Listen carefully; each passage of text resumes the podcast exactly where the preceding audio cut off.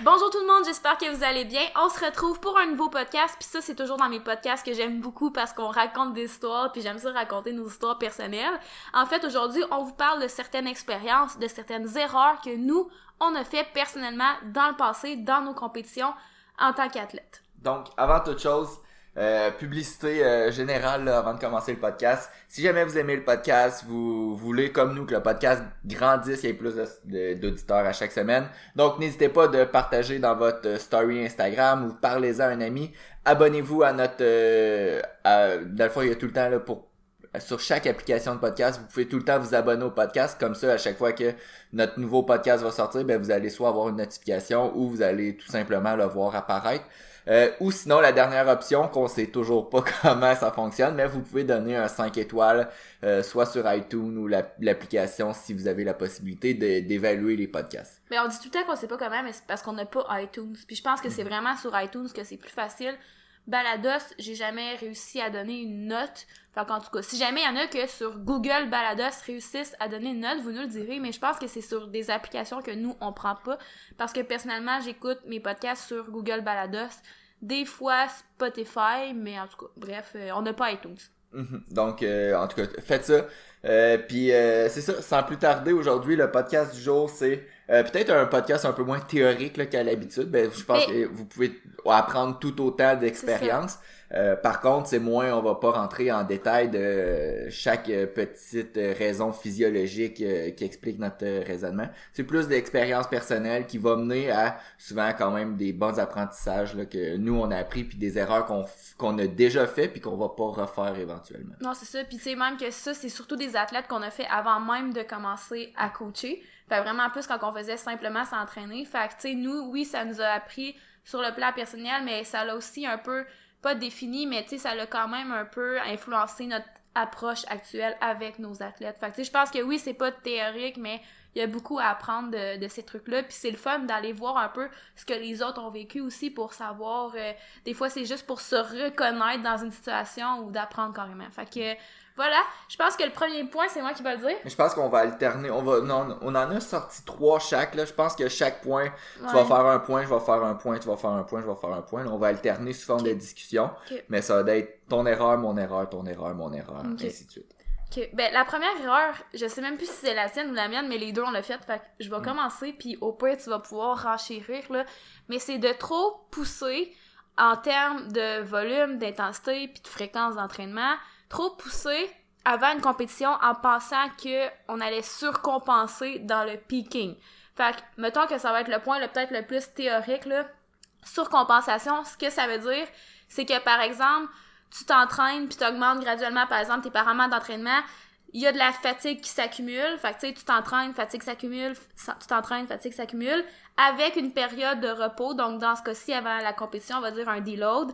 Ben, le, cette période-là va permettre d'aller augmenter les performances à un niveau supérieur que le niveau que tu étais avant de faire ta phase de deload. Donc, ça, en gros, là, c'est comme la surcompensation.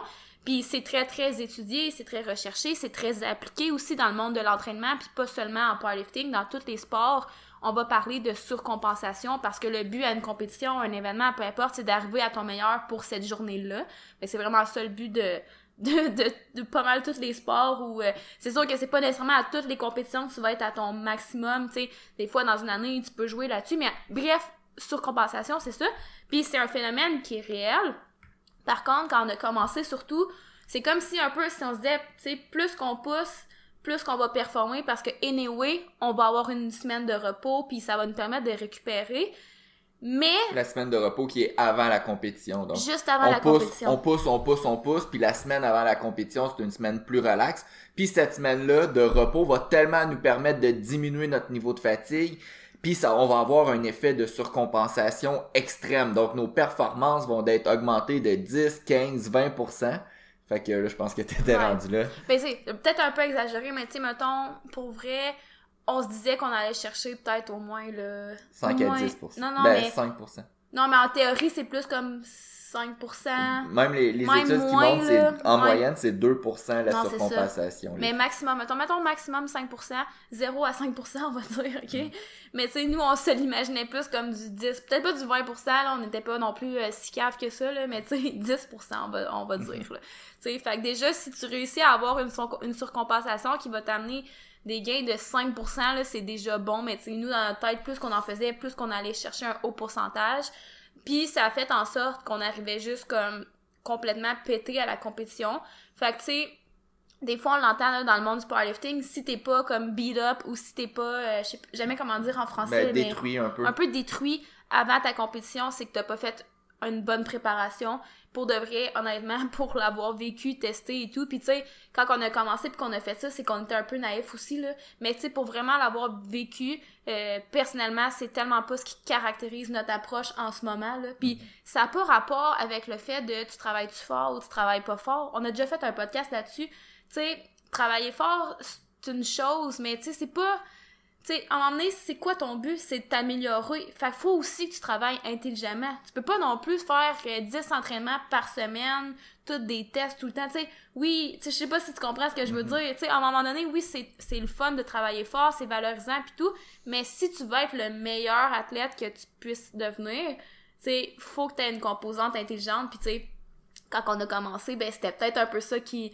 qui nous manquait. euh, tu sais, c'est drôle de même, vu que là, on a un podcast, on a une page Instagram, on, a, on, on offre plein de contenu éducatif, mais on a passé par plusieurs expériences, dont celle-là, qu'on arrivait complètement un peu pété à une compétition. Puis tu sais, moi, je me rappelle, là, tu sais, vraiment, là, j'ai une compétition, c'était comme ma deuxième compétition, euh, deuxième ou troisième compétition, je sais plus exactement, mais tu sais, je me rappelle, Deuxième. deuxième compétition, tu sais, franchement, là, j'étais juste comme pas vraiment pas à mon meilleur. Puis tu sais, je me disais, ben voyons, tu sais. Puis- t'étais tellement fatigué que quand tu t'échauffais au deadlift, euh, fait que tu sais, normalement, les échauffements avant d'embarquer sur la plateforme, ça devrait être relativement facile, à part pour un de mes clients, on n'aura pas son nom. Euh, non, c'est un de mes clients qui a déjà échoué un, un de ses échauffements, Ah ouais. mais en tout cas, ouais. bref, euh, t'étais tellement fatigué que tes échauffements étaient difficiles, puis tes jambes, ils tremblaient. Ouais. Fait Ben, il y en a que leurs jambes tremblent beaucoup au deadlift. Puis moi, ça me le faisait aussi des fois à l'entraînement, mais c'était vraiment quand j'étais vraiment fatiguée. Puis c'était comme juste vraiment à mes grosses séries, mettons. Mais là, ça me le faisait en plus, tu sais, quasiment dès mes premiers réchauffements, euh, mes jambes commençaient à trembler. Fait que, tu sais, euh, je veux dire, c'était vraiment intense, là. Tu sais, c'était pas genre juste, il shake un peu, là. C'était comme, il tremble vraiment, tu sais, au point de vraiment pousser la barre en avant, que ça me déséquilibre, que, tu sais, ça nuise un peu à mon mouvement. Fait que, bref, ça, c'est dans l'échauffement. Fait que, imaginez, sur la plateforme, tu sais, je pense que j'ai réussi mon premier essai, puis ça a été tout. Puis, tu sais, j'étais vraiment déçue après cette compétition-là. C'est mine de rien, je m'étais améliorée pareil parce que dans ce temps-là, on commençait, fait qu'à chaque compétition, on pouvait faire des PR euh, comme euh, assez, euh, ben pas impressionnants, là, mais tu sais, des PR assez satisfaisants, c'est le mot que je cherchais. Mais reste que je savais que c'était quand même pas représentatif de il y a trois semaines avec cette compétition-là, quand peut-être que j'aurais dû euh, à ce moment-là ne pas continuer à pousser davantage, davantage, davantage. Parce que c'était plus la compétition avançait, plus qu'on en mettait, puis ça a été très nuisible. Fait que, tu sais, c'est sûr que dit comme ça dans un podcast, ça peut être un peu compliqué parce qu'après ça, vous allez vous demander, ben, c'est quoi qui est trop, c'est quoi qui est pas assez?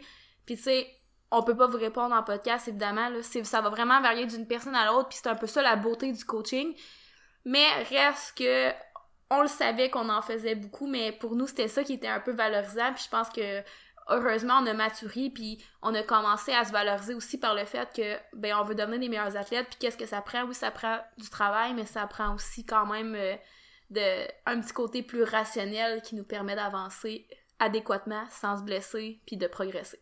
Puis tu sais comme euh, par exemple, moi les je, je pense que je l'ai déjà dit dans un podcast, mais les meilleures compétitions que j'ai le plus performé, c'est sûr que je me sentais pas complètement détruit avant la compétition. Euh, Il y a des compétitions qui sont présentement, puis hier justement au gym, je parlais avec un de mes clients, puis je dis comment tu te sens, puis il dit ah je me sens super bien. Puis il est, il est exactement huit jours avant sa compétition, fait que tu sais théoriquement on pourrait penser que ah ben là s'il s'il est huit jours avant sa compétition peut-être que il, s'est pas assez donné c'est pas normal mais non mais c'est correct si tu te sens bien avec avant une compétition puis c'est pas normal d'avoir mal partout euh, huit jours avant une compétition Non. Que je pense que ça résume bien le point numéro un. Le point numéro 2 qu'on s'est écrit, ben tu vas pouvoir en parler, mais encore une fois, euh, ben franchement, les deux on l'a fait. fait qu'on a appris un peu des mêmes erreurs, fait que je te laisse y aller, puis au pire, je vais renchérir.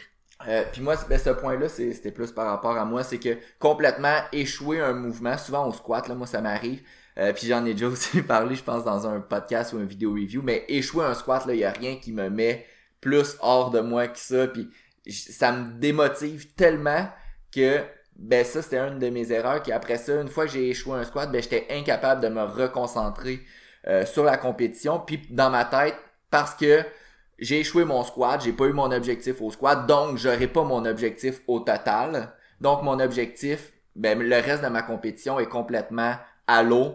Euh, puis je suis incapable de me reconcentrer. Puis ce qui arrive dans ces situations-là, c'est que euh, non seulement ça l'aide pas le restant de la compétition, mais ça nuit aussi. Puis là encore, ça a comme un effet boule de neige que plus que t'es négatif, t'as encore plus de pensées négatives, tu performes encore moins bien, donc t'as encore plus de pensées négatives. Fait que c'est comme un effet, euh, c'est un cercle vicieux. Puis euh, dans le fond, l'erreur en tant que telle, c'est que c'est rater un mouvement ou un, un essai, puis après ça, de pas d'être capable de se de passer à d'autres choses, puis d'oublier ça. Euh, fait que c'est ça. Mais j'avais mal lu le point. Je pense pas que ça m'est tant que ça arrivé en compétition, pas à mon souvenir. C'est sûr que si j'ai raté un compétition dans un compétition, un squat dans le passé, ben je me suis mis à pleurer, ça c'est sûr là, ça c'est classique Elodie Morin euh, très très sensible. Mais après ça, je pense que je suis quand même capable de compartimenter chaque levée. Fait que tu sais quand j'arrive au bench, ben je, me concentre sur le bench puis je me concentre à voir ce que je veux avoir, mais tu sais, c'est sûr qu'à la fin de la compétition, tu sais, si j'ai pas réussi le squat que je voulais, ça se peut que je sois déçue, mais tu sais, ça, c'est vraiment du travail personnel, puis euh, je pense pas que ça me l'a fait autant que toi, mais moi, comment j'avais vu le point, c'était plus comme rater un squat avant la compétition. Fait que ça revient un peu au point numéro un, là, mais pas tout à fait. Dans le fond, ce que je veux dire, c'est que ça m'est arrivé de rater des squats vraiment, vraiment proches de ma compétition. De un, c'est parce que j'en faisais trop, fait que ça l'a aussi nuit à ma compétition parce que j'arrivais un peu brûlée. Mais l'autre aspect que je voulais aborder pour ce point-là, c'est que c'est comme si mentalement, ça me mettait un petit peu comme off. Tu sais, d'arriver pis t'es, t'es comme, t'as ta compétition la semaine prochaine, tu manques un squat, ben je perdais un peu mon momentum, je perdais aussi beaucoup, beaucoup de confiance. Puis ça, ça, je sais que c'est quelque chose que j'essaie vraiment d'éviter de pas rater un lever avant une compétition. Euh, même chose avec mes athlètes. Fait que je sais pas si ça t'est déjà arrivé. Il me semble que oui, là, t'as sûrement déjà raté un lift avant une compé. Ouais, ben ça, ça m'affecte plus ou moins au niveau de la confiance. Là. Moi, c'est plus vraiment euh, le jour de la compétition. Si je rate un mouvement, ben j'ai beaucoup, ben surtout dans, le passé, en ce moment, c'est moins pire. Là. Je sens que je suis un peu plus en contrôle, mais ça arrive encore. Puis je pense que c'est juste le caractère compétitif que j'ai. Mais c'est surtout le jour de la compétition. Si je rate un squat, surtout le squat, mais aussi un bench, ben je vais avoir de la misère de, à me recentrer euh, pour le deadlift puis d'être 100% concentré. On dirait que le fait que, comme j'ai dit tantôt, le fait que je, je sais que je serais pas capable d'atteindre mon objectif de total que je m'étais visé, on dirait que je comme ah ben là pourquoi je ferais le, restant de ma compé. Euh, puis même une une compé en particulier en particulier que je pense oh, j'avais échoué mon squat puis oh ça, ça va être. Ça Écoutez ça, gang. Écoutez ça parce que moi, je vais avoir mon point à dire après, ok? C'était aussi par rapport à l'erreur numéro 4 qu'on va parler, puis les pertes de poids. Euh, mais j'avais manqué mon. J'avais réussi mon premier essai au squat, puis vu que j'avais fait une immense perte de poids, j'avais baissé mes premiers essais au squat juste pour être sûr que je suis en forme, là, parce qu'on va en parler tantôt, anyway, de les pertes de poids. Euh, donc j'avais baissé mon premier essai au squat. Mon deuxième essai, mon premier avait super bien été. Mon deuxième, j'avais j'avais échoué, mais c'est parce qu'il m'avait il m'avait pas donné la profondeur. Là, j'étais déçu, mais j'étais comme ah ah, c'est pas vrai que je vais reprendre cet essai-là. Je vais augmenter quand même la charge. Euh, parce que il était facile mon deuxième, mais j'avais pas la profondeur. Je me suis dit, je vais juste descendre plus bas, puis ça va jouer. Finalement, troisième essai, je m'étais dit, comme je m'étais dit, je veux absolument avoir cet objectif-là au squat, je veux rien de moins. Mais là, j'ai mis cet objectif-là, puis je l'ai échoué, c'était pas la profondeur, c'était rien, c'était un manque de force. Puis là, là, j'étais déçu parce qu'au final, je me, au squat, le score que j'avais enregistré, c'était, je me souviens, c'était 225 kilos. Puis c'était vraiment plus bas que toutes mes dernières compétitions parce que justement, j'avais fait un premier essai plus bas à cause de ma déshydratation, puis j'avais manqué mon deuxième, puis j'avais manqué mon troisième. Donc, le 225, là, j'étais comme, hey, j'ai comme reculé d'un an de progrès au squat. C'est ça que j'avais fait, voilà un an, puis là, je fais moins que voilà un an. Puis, je me souviens, j'ai dit à Hello, j'ai dit, ma compétition est finie, je fais pas mon bench, je m'en retourne chez nous. non, non, non, non, c'est pas ça qui s'est passé, je m'en rappelle très bien. Dis ça comme tu veux. Peut-être que ça, c'est des choses que tu t'es dit dans ta tête. Je me retourne, je fais, voyons, il est où Bren? Je me mets à chercher Brian. Je me promène partout. Voyons, il est rendu où? Puis là, je le cherchais, c'était après son squat. Je me promenais partout dans le gymnase. Je le trouvais pas. Je dis, je vais aller voir en haut. Tu sais, en haut, il y avait juste quelques spectateurs. C'était sur deux étages. Ouais, c'était sur deux étages. Je vois Brian assis à terre en petite boule avec une face fâchée, les amis, là, mais fâchée. Puis là, je suis comme, ben voyons, qu'est-ce que tu fais là? Puis là, c'est sûrement là, t'as dit, non, moi, ça me tente plus, je suis plus la compé. Là, c'est là que j'ai sorti mes skills en psychologie. Là, je, les, je pense que j'étais un peu convaincue de continuer. Mais de toute façon, je pense que t'aurais continué pareil. Là. T'aurais continué pareil, mais je pense que j'ai comme réussi à bien te parler. Là. mais, c'est ça. Ça, c'est le genre d'erreur euh, euh, au début là, que, que je faisais. Puis euh, ça fait longtemps. Mais... T'as tellement changé depuis ce temps-là, pour vrai. Mm-hmm. Mais, tu sais, ouais. le fait de rater un squat, là, ça m'affecte quand même beaucoup. Fait que l'important du point de cette erreur-là, c'est que vous en tirez des leçons. Donc, si vous échouez un mouvement, que vous échouez un squat, un bench, un deadlift, c'est pas la fin du monde. Il y a, en espérant que c'est pas votre dernière compétition, puis vous allez la vous aurez la chance euh, tu sais, si vous compétitionnez 3-4 fois par année, là, vous avez 3-4 chances par année en compétition de, de, de battre votre score. Fait que si vous ratez une fois, c'est pas la fin du monde. Mm-hmm. Puis euh, l'important, c'est que vous progressez à long terme. Une compétition, on s'en fout si vous terminez premier, deuxième, 24e, là, c'est pas grave. Puis c'est au pire, vous apprenez de ça. Puis il y a peut-être d'autres satisfactions que vous allez chercher au niveau du bench, deadlift. Fait que c'est pas fini que c'est pas fini. Donc, pour le troisième point, là, c'était toi qui. Euh, c'était plus en fonction de l'équipement. Ben, tu sais, même que remarque que ça va t'inclure toi aussi encore. Mais nous, on s'entraîne vraiment dans un gym commercial. Fait que c'est sûr que l'équipement est pas tout à fait similaire à ce qu'on retrouve en compétition. Euh, puis je pense qu'on s'est toujours vraiment bien arrangé avec ça. Je veux dire, dans mon cas, ça cause aucunement problème. La seule fois vraiment que ça a causé problème, c'est quand je m'entraînais avec une barre de 40 livres au lieu de 45 livres. 40 livres pour les, les clients français, c'est peut-être euh, c'est environ 18 kilos au lieu de 20 kilos. Fait que ça fait une petite différence quand même. Ouais, c'est comme 2 euh, livres, 2, 2 kilos et quelques. Là. Ouais, 2,2.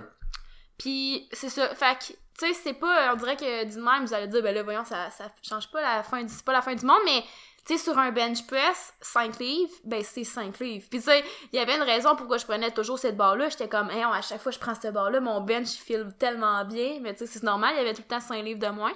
Fait que tu sais, je veux dire, ça, ça a quand même beaucoup joué en compétition parce que j'ai comme fait deux compétitions comme ça que j'arrivais, puis sais, 5 livres, c'est 5 livres, là, je vous le dis, là, c'est pas des jokes, là, c'est quand même gros, surtout pour une fille, de, de faire, euh, par exemple, euh, je sais plus qu'est-ce que, combien je faisais dans ce temps-là, mais bref, peu importe. Mais tu sais, 5 livres, pour toi, c'est environ 2, 2 à 4% de ton bench d'Altan. Ouais, c'est ça. 4%, c'est quand même beaucoup, là. Non, c'est ça. Fait que, tu sais, l'erreur qu'on a faite, puis tu sais, je veux dire, c'était pas... Euh, on était pas mal intentionnés, on, on pouvait pas trop s'en douter, là. Mais, tu sais, je dirais pas que l'erreur, ça a été de pas peser la barre, là, parce que personne n'a vraiment, des fois, le réflexe de peser la barre.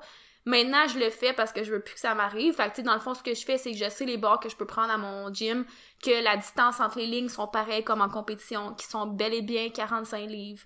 Euh, ou, ben, tu sais, de sorte au moins à ce que je cherche le poids de la barre. Tu sais, si c'est 44, au moins je sais que c'est 44, par exemple. En tout cas, bref, peu importe.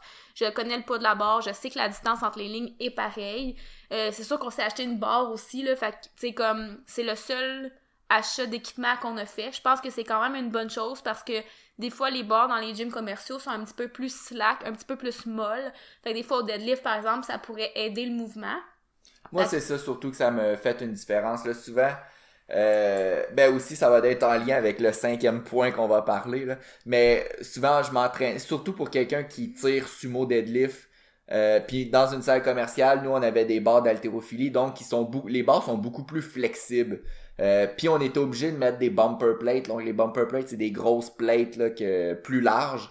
Fait que sumo deadlift, une barre d'haltérophilie, Euh, plate plus large. Plate Mais plus t'as large. une, pla- t'as une bumper plate, mais c'est au final, il faut que vous compreniez que les poids prenaient quand même beaucoup de place C'est sur ça. la barre. Puis en- versus en compétition, les, les plates en kilogrammes sont quand même très minces. Euh, fait que quand tu deadlifts en haut de 600 livres, 275 kilos, euh, ça, ça fait une grosse différence. Fait que moi, en compétition, souvent, j'arrivais au deadlift, j'étais comme, ah, mon deadlift, c'est tout le temps pas bon. Euh, l'équipement, des fois, ça fait, ça fait une différence. Fait que, c'est ça, je pense. Ben, c'est juste ça à savoir. Puis, tu sais, j'irais pas jusqu'à dire que si vous faites du powerlifting, vous devez absolument vous entraîner dans un gym de powerlifting, là. Sais, on l'a jamais fait. Puis, je veux dire, on a appris de quelques petits trucs comme ça. C'est comme, par exemple, on a préféré s'acheter une barre. Mais après ça, le reste, ça fait bien la job. Puis même que vous seriez vraiment pas obligé de vous acheter une barre. C'est comme si vous savez qu'elle est relativement rigide, que les lignes sont de la bonne distance, comme j'ai dit, qu'elle est relativement d'un poids que vous connaissez, du moins, là. Je pense que ça fait amplement le travail. Mais tu reste que peser une barre, je veux dire, tout le temps des balances au gym. Si tu vas être sûr, va juste peser ta barre, puis tu sais, tu vas être sûr. Fait c'est comme, je trouve que c'est comme plus ou moins une erreur, mais je pense que c'est quelque chose qui est bon à savoir. C'est quand même quelque chose qui affecte peut-être la performance Ouais, c'est euh, ça. en compétition. C'est ça. Fait que c'est juste de s'assurer que tout l'équipement que tu utilises est relativement semblable à ce que tu vas retrouver en compétition, mais sans nécessairement dire qu'il faut absolument que tu aies exactement le même équipement, parce que nous, tu sais, c'est ce qu'on fait, puis euh, ça va super bien comme ça. Sinon, quatrième point, je te laisse euh, raconter ta péripétie. Euh, le quatrième point, c'est faire des trop grosses weight cuts en pensant qu'on est euh, dans la UFC puis qu'on a des pesées de 24 heures. J'en ai un client qui compétitionne demain justement puis sa pesée c'est 24 heures avant la compétition. Mais pour la plupart du monde, la plupart des compétitions c'est deux heures avant. La, la pesée est deux heures avant la compétition. Donc, euh, des fois, de penser que parce que le monde dans l'UFC, ils perdent 10 kilos, 25 livres avant leur, leur combat, on peut faire ça nous autres aussi. Euh, sans penser que ça va affecter notre performance, c'est quand même souvent une erreur de penser ça, là, parce que euh, j'ai, surtout mes premières compétitions, là, ben, en vrai, toutes mes compétitions que j'ai faites dans les 83 kilos, j'ai dû à faire une perte de poids. Euh, Puis normalement, bon, je me déshydratais dans deux, entre 2 et 4%. Jusqu'au jour que je me suis dit, hey, ça va être le fun, je vais, imagine si je peux peser quasiment 200 livres, ce qui est 90 kilos, mais compétitionner dans les 83 kilos, je vais être fort, vraiment fort. Euh, puis c'est là souvent que l'erreur arrive, puis qu'on a une- vraiment une contre-performance parce que on essaye de justement perdre trop de poids. Je pense que c'est une question d'expérience aussi, là. Mhm. Tu voulais vraiment le tester, t'aimes faire des weight cuts, tu sais, ça allait toujours bien, fait que sûrement que tu t'es dit, pourquoi pas essayer de pousser plus? Chaque, chaque personne est différente aussi. Il y a certaines personnes que 2% de déshydratation va déjà les affecter. Tandis que d'autres personnes, ils peuvent peut-être aller jusqu'à 5% de déshydratation. Fait que c'est du cas, par- du cas par cas. Euh, mais de penser qu'on peut perdre euh, 10% de poids corporel, non seulement c'est dangereux, là, mais aussi euh, c'est sûr que ça va affecter votre performance. Puis au même point, euh, que des fois on est, c'est pas par rapport à une weight cut euh, aiguë qu'on va appeler, donc sur le court terme, mais aussi les, les weight cuts plus à long terme. Des fois on va se dire ah ben là je suis euh, 92 kilos, puis euh, j'ai un petit peu de gras. Imagine si je perds le 7-8 kilos puis juste descendre d'une catégorie de poids, je serais aussi fort. Fait que des fois, des fois de penser de tout le temps baisser le poids en pensant qu'on va avoir la même force, puis même plus fort, euh, c'est souvent une erreur qu'on voit. Là. Si vous êtes euh, souvent à long terme, là, si vous êtes proche d'une catégorie supérieure, bien souvent je vais dire monte la catégorie de poids, prends un petit peu de masse musculaire, versus essayer de tout le temps de diminuer ton poids puis de te Mhm. restreindre. de- Ouais. Fait que souvent c'est une erreur qu'on Ben, on l'a dit dans un des derniers podcasts, ça a quand même été une bonne décision pour toi de monter d'une catégorie de poids. Dans le temps où tu faisais plus des weight cuts, c'est sûr que tu étais junior, puis je pense que tu avais un bon potentiel dans cette catégorie-là à court terme. Mais comme on disait, à long terme, de monter d'une catégorie de poids, ça a été super avantageux pour toi parce que tu as amélioré tes performances, ton Wilks également, fait que tu sais, t'as fait un meilleur score euh, relatif aussi. Puis, qu'est-ce que j'allais dire? Euh, ben c'est ça, par exemple, ça s'est fait sur au moins un an, là, tu sais, minimum. Fait que, tu sais, faut être prêt quand même à s'engager. Tu sais, c'est pas aussitôt que t'as pris du poids, t'es devenu plus fort. Tu sais, ça prend quand même un certain temps avant que la conversion se fasse, là, si on veut. Mais euh, bref, euh, ouais, je pense que ça conclut bien. Euh, Ben après ça, l'autre point, c'est de sous-estimer le fait de faire du squat bench deadlift dans la même journée. Parce qu'on se rappelle que c'est pas mal ça, une compétition. Tu fais du squat, tu fais du bench, puis tu fais du deadlift après.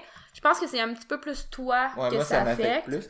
Euh, souvent, c'est, ben, en tout cas, c'est très rare que j'ai des entraînements, sauf près d'une compétition. C'est très rare que je fais squat, bench, deadlift dans une même séance d'entraînement.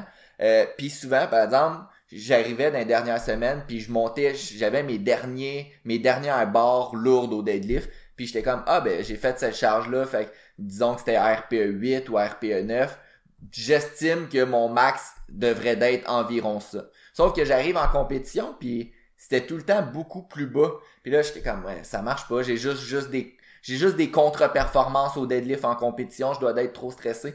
Mais la vraie raison, souvent, c'est que quand t'as fait un, un 1 RM au squat, puis là, après ça, souvent, tu t'es fait, tu t'es fait peser aussi le matin, puis il y a comme, la journée est longue, si tu t'es déshydraté, tu sais, il y a de l'énergie qui est perdue. Après ça, t'as fait un 1 RM au bench. Après ça, t'as fait aussi tous tes échauffements au deadlift. Puis là, il te reste à faire un 1 RM au deadlift. C'est difficile une journée de compétition, ça demande beaucoup d'énergie. Puis même si t'es euh, boosté à 100 mg de caféine dans ta journée, Que tu manges bien, que tu essaies de vraiment maximiser tes Mhm. performances. c'est sûr que euh, c'est pas comme si tu faisais ton deadlift en premier dans une journée que t'es top shape. Mhm. Genre, c'est normal qu'il manque un petit peu d'énergie. Donc, des fois, c'est de prendre en considération que euh, si t'égalises des fois un PR au deadlift, des fois, c'est juste bon aussi parce que ce PR-là, tu l'as peut-être fait quand t'avais juste ça à faire dans ta journée, dans ton gym, dans ton environnement, versus en compétition, après t'être déshydraté peut-être, après un squat, après un bench, après peut-être une journée de compétition de 5, 6, des fois, il y a des compés qui durent 7 heures. Donc, des fois, euh, moi, j'étais souvent déçu parce que je visais ce que je pensais que j'étais capable de lever dans une journée euh, parfaite, mais en compétition, rendu au deadlift, c'est rare que ton énergie est encore à 10 sur 10. Euh, fait que des fois, de ne pas surestimer ce qu'on est capable de faire au deadlift, euh, je pense que c'est euh, une erreur que j'ai souvent faite. Puis je pense que quand je regardais mes statistiques à un moment donné, dans mes cinq premières compétitions, je pense que j'ai réussi un, un troisième essai au deadlift. Fait que ça avait pas de sens. Il faut juste des fois prendre en considération tout ça. Mhm. La seule chose que je veux rajouter, c'est de faire attention non plus pour pas se dire ça dans, comme, comme discours non plus, Non, de non. dire, tu sais, je, je veux pas non plus que vous êtes en compétition puis que vous dites, euh, ah ben là, mon deadlift va être tough, que je, sais, essayez de pas penser à ça nécessairement, là. C'est plus dans une optique de préparation avant la compétition, mais tu sais, rendu à la compétition, euh, je veux dire, euh, ayez une bonne attitude puis pensez pas à ce genre de choses-là. Tu sais, comme je- on me disait tantôt, essayez de bien manger, d'essayer de garder euh, une énergie constante tout au long euh, de, la, de la compétition. Mais après ça, pensez pas à ce genre d'affaires-là. C'est plus comme dans votre préparation que vous pouvez euh, penser à ça. Non, puis s'il y a quoi, si vous vous sentez effectivement moins en forme au deadlift, ben faites juste ajuster votre plan.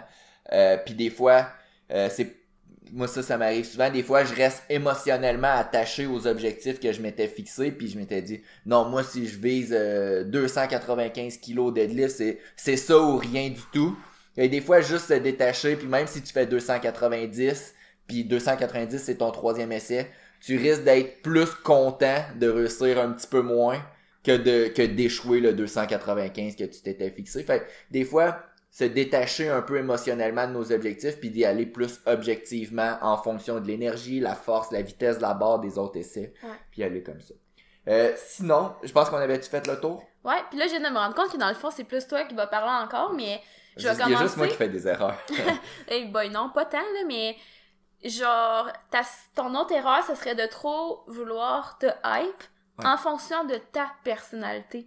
Puis c'est comme, c'est moi qui ai pensé à ce point-là, parce que comme je disais tantôt, pour vrai, Brian, c'est pas le même genre d'athlète que quand on a commencé, mais comme récemment, t'as tellement bien performé en compétition, puis je veux dire, ça veut pas dire que tu vas tout le temps bien performer à cause de ça, mais je pense que ça a été quand même un bon game changer pour toi.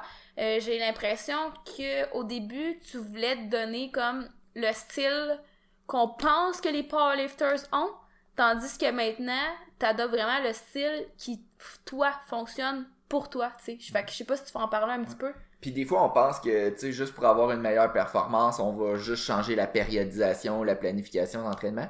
Mais des fois, juste des petits, des petits trucs de comment tu te comportes en compétition ou comment tu fais ta préparation mentale, ça peut changer quand même beaucoup le résultat d'une compétition que t'as. Puis avant, ben c'est ça. Souvent, on voit en powerlifting, avant un, souvent un gros deadlift, on va voir le, le monde qui vont sniffer de l'ammoniaque, qui vont, ils vont écouter de la musique de mort, puis tu sais, ah, puis on en a parlé récemment de ça dans un podcast. Euh, puis ben moi, je pensais que pour performer, c'est c'est ça qu'il me fallait. Il fallait vraiment que euh, je vire fou, puis que je vois du feu, hein, puis que Je te tape dans le dos, Ouais. puis... euh, mais finalement, tu sais, moi, je me suis rendu compte que je suis pas comme ça dans la vie. Moi, je suis, je suis vraiment quelqu'un de, de soft, là. Je suis quelqu'un de relax. Euh, je, suis- quelqu'un de, tu sais, de... Puis par ça, c'est pas genre t'es lâche. Non, non, je un travail super fort. Je suis juste relax, là, Ouais, c'est ça. Ouais, c'est ça. Fait que, tu sais, le fait de... de Puis, tu sais, je suis déjà stressé. Je suis une personne stressée en compétition. Fait que le fait de, de me rajouter toutes les l'ammoniaque, les sources de distraction pour me craquer, ben moi ça me faisait juste nouer ma performance puis j'avais besoin d'être calme. Déjà, tu sais, on le voit pas, mais quand on tu sais, si quelqu'un mettrait ma sa main au niveau de ma poitrine là, puis juste avant un lever là, mon cœur fait, Mais tu sais, c'est normal. c'est normal, aussi, mais en plus, j'ai pas besoin de me rajouter plein d'autres facteurs pour qu'à la place qu'il fasse il fasse Fait sais pas si c'est clair là, en Ah ouais. audio là, fait que je veux pas voir. Euh, fait que chaque personne est un petit peu différente puis euh, une erreur que je faisais c'était ça, c'était de penser que plus plus hype ou plus excité, plus activé allait nécessairement mener à une meilleure performance. Toi aussi Hello, je pense que tu, avant t'étais plus que ça. Je pense que t'as quand même besoin d'être un petit peu plus activé que moi. Ouais. Euh, t'écoutes pas de la musique de mort, mais t'écoutes pas mon style de musique non plus. Un entre deux. C'est pas genre, mettons, euh, ben, genre, je sais pas, je pense Ben, que c'est un genre du de punk. un, ouais, un rock punk là. Ouais, genre. Mais, Mais, tu sais, c'est quand même, euh, je sais pas, là, je considère, genre, moi, je suis pas capable, genre, du métal. moi j'écoute ou de la musique triste, donc ouais, c'est c'est c'est différent. Mais t'es comme euh, t'es pas la version que j'étais quand j'ai commencé à compétitionner. Puis t'es pas la version que je suis en ce moment. T'es comme un entre-deux. Euh, puis chaque personne est différente. Puis il y en a qui sont, il y a des personnes qui sont, qui performent mieux que moi, puis sont encore plus relax que moi avant le lever. Fait que chaque personne est différente, là, vraiment. Mais je pense pas que t'étais pas si peu que ça non plus, là. Peut-être la, les, ma première, mes deux, trois premières compétitions, j'étais assez intense. Ouais. Puis après ça, je me suis, je me suis calmé graduellement. Ben moi, ça me dérange pas de dire que j'aime ça être intense, là. Puis comme, par intense, c'est plus comme mentalement. Tu sais, j'aime ça avoir ma musique, puis je fais comme, je fais de la visualisation en même temps que ma musique, puis je veux dire, euh, j'ai l'air très, très, très concentrée. Euh, j'aime ça, je marche. Souvent, sais, je mets ma musique, puis je marche. Je, je pense à, des, à mes choses en même temps. Je suis très, très concentrée. Tu sais, à la limite, j'ai pas l'air super sociable, mais je pense que c'est correct, là. Je pense que c'est comme euh, Non, normal correct, en compétition. de- Mais pas, pas, pas social, mais tu sais, j'ai tu parles après la compé. puis- Ouais, c'est ça. Parce que, tu sais, il y en a qui vont parler entre leurs essais. Moi, j'aime mieux être dans ma bulle. Faut vraiment que je me mette dans ma bulle. Tu sais, c'est vraiment, je rentre dans mon monde, là. Je suis comme dans un autre monde, là, carrément. Un autre parallèle. Mais, euh, je sais pas, comme, je sais pas. Je sais pas comme, je pense que je suis intense. Ça me dérange pas vraiment de le dire, mais je suis pas comme, euh, je vais pas, euh, ben là, je sais pas Ben qu'est-ce qu'on pourrait dire de plus intense. Mettons, je prends pas dire. d'ammoniaque. Je prends plus d'ammoniaque. Mais tu t'es comme que tu penses que tu performes le Ouais, mieux. c'est ça. Mais ouais. C'est juste ce qui est important de retenir de cette de- des erreurs que nous on a faites comme ça trop se- trop s'activer, c'est que toi t'es peut-être puis c'est correct d'être le style super intense. Si t'as besoin d'avoir des claques dos puis de te Mais faire oui. tirer les oreilles, c'est correct Non, aussi. mais mettons, j'aime ça avoir, mettons, pour mon troisième essai, me faire hype. Mais avant de faire mon lever, c'est sûr que je vais prendre une respiration pour. Comme là, je suis super hype, mais avant, je prends une grande inspiration, expiration, puis genre, je focus sur comme une affaire. Puis souvent, moi, c'est juste de me dire, comme j'avais dit dans un autre podcast, euh, ben, tight. Fait que là, ça veut dire que moi, je veux juste être. Je pense juste à être solide, puis le reste, ça s'enchaîne tout seul, par exemple. Mais je prends tout le temps comme une inspiration, expiration pour comme juste me mettre dans ma bonne zone, sais, de pas être trop hype, mais non plus pas, pas assez hype. Fait que, en tout cas, ben c'est sûr qu'avec mes athlètes, par exemple, ça je le sais, oui, j'ai l'air intense, mais c'est parce que je, je crie, j'aime ça genre encourager. Ben je crie, ouais, je crie pas, je, je les chicane pas là, mais j'aime ça encourager.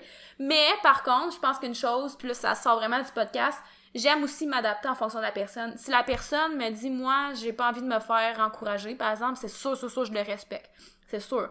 Mais sûr, si quelqu'un vient me voir et me dit ah, j'aime- j'aimerais ça que tu m'encourages, ben c'est sûr que ça, ça me fait vraiment plaisir. J'aime ça mettre de l'ambiance dans une compétition. Puis euh, souvent les gens pensent que j'ai plus de voix après les compés, mais non, j'ai encore de la voix. À part peut-être si la compé c'est trois jours, mais je commence à être habituée à crier. Euh, je pense que ça conclut le podcast. Ouais. Euh, Hey, puis euh, ben justement, là, les compétitions sont théoriquement supposées recommencer. Euh, là, avec le COVID, on sait plus trop. Là. Moi, je sais que mon client qui fait WPC France, ben demain, mais en vrai, on est vendredi, mais la compétition, c'est le samedi, mais le podcast sort lundi, fait que la compétition va être faite.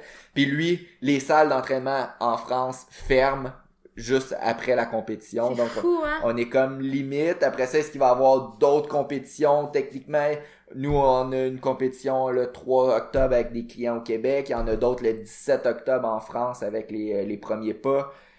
Mais a- est-ce que ça va avoir lieu?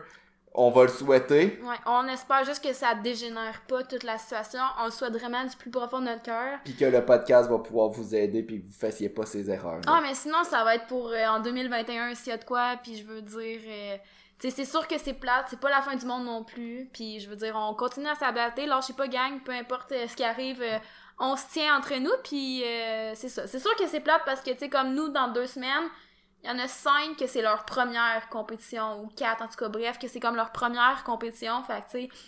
Genre, on leur souhaite de tout cœur que tout va bien aller jusque-là. Puis, tu sais, aux provinciaux, au Québec, dans le fond, je sais me rappelle plus l'équivalent en France, là, du nom exactement, là. C'est euh, les régionaux. Les régionaux, bon, ben, dans le fond, nous, au Québec, on a les provinciaux dans quelques semaines, puis on avait comme 24 athlètes, je pense. Fait que, tu sais, ça, ça augurait pour être une super belle compétition. Fait qu'on on souhaite que tout se passe bien encore d'ici là, côté COVID je veux dire, en ce moment, tout a lieu, fait que reste juste à voir euh, comment les choses euh, vont se dérouler, puis on, espère que ça va de notre côté. Fait que sur ce, lâchez pas, on reste positif, puis euh, c'est ça, concentrez-vous sur ce qui va bien, puis j'espère vraiment que ce podcast-là va pouvoir vous aider dans bientôt ou dans le futur, ou un futur rapproché. Fait que sur ce, on vous dit à un prochain podcast. Bye bye! Performant.